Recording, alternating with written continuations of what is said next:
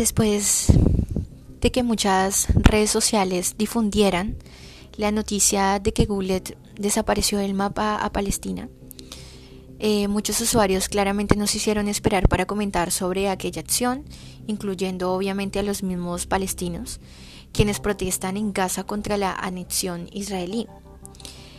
Israel, por su parte, tomó la decisión de apartarse de las únicas bases para solucionar legítimamente el conflicto judío-palestino, lo cual esto generaría más violencia, violaciones a los derechos humanos, eh, esto tendría como consecuencia el fin de un proceso de paz y no solo eso, sino también de la aspiración a un Estado palestino.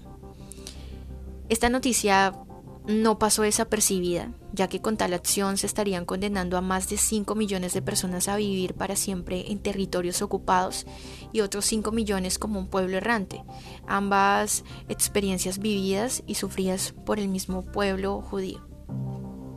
Y aunque a muchas o aunque a muchas personas nos sorprendió pues la noticia, para los palestinos es una realidad que va más allá de un mapa.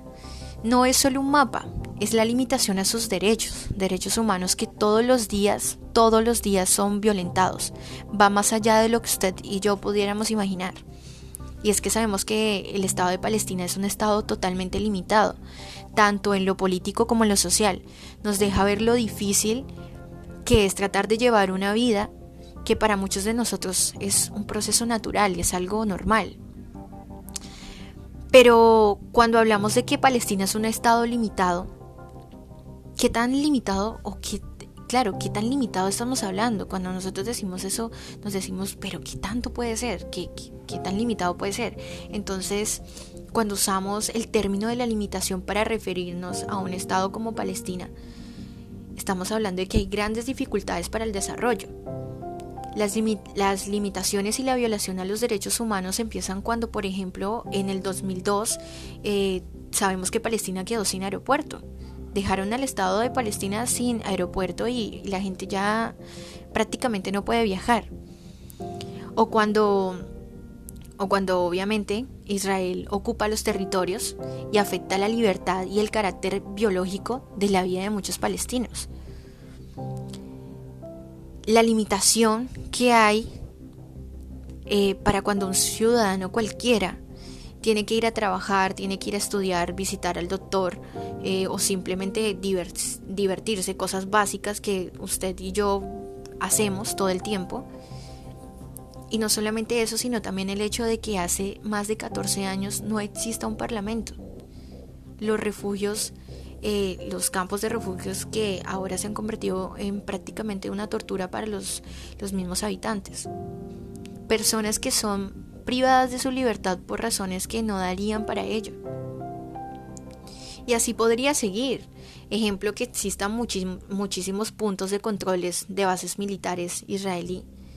El costo de la vida que es súper carísimo, el vivir, el comprarse lo básico entonces estamos hablando acá de algo fuerte y ampliar una información para que nos demos cuenta y nos hagamos quizás una idea de lo que estas personas viven en ese estado, de lo limitado que es la vida, de, lo limitado que son los recursos, la educación, la salud, y no solamente eso, sino lo más grave de todo,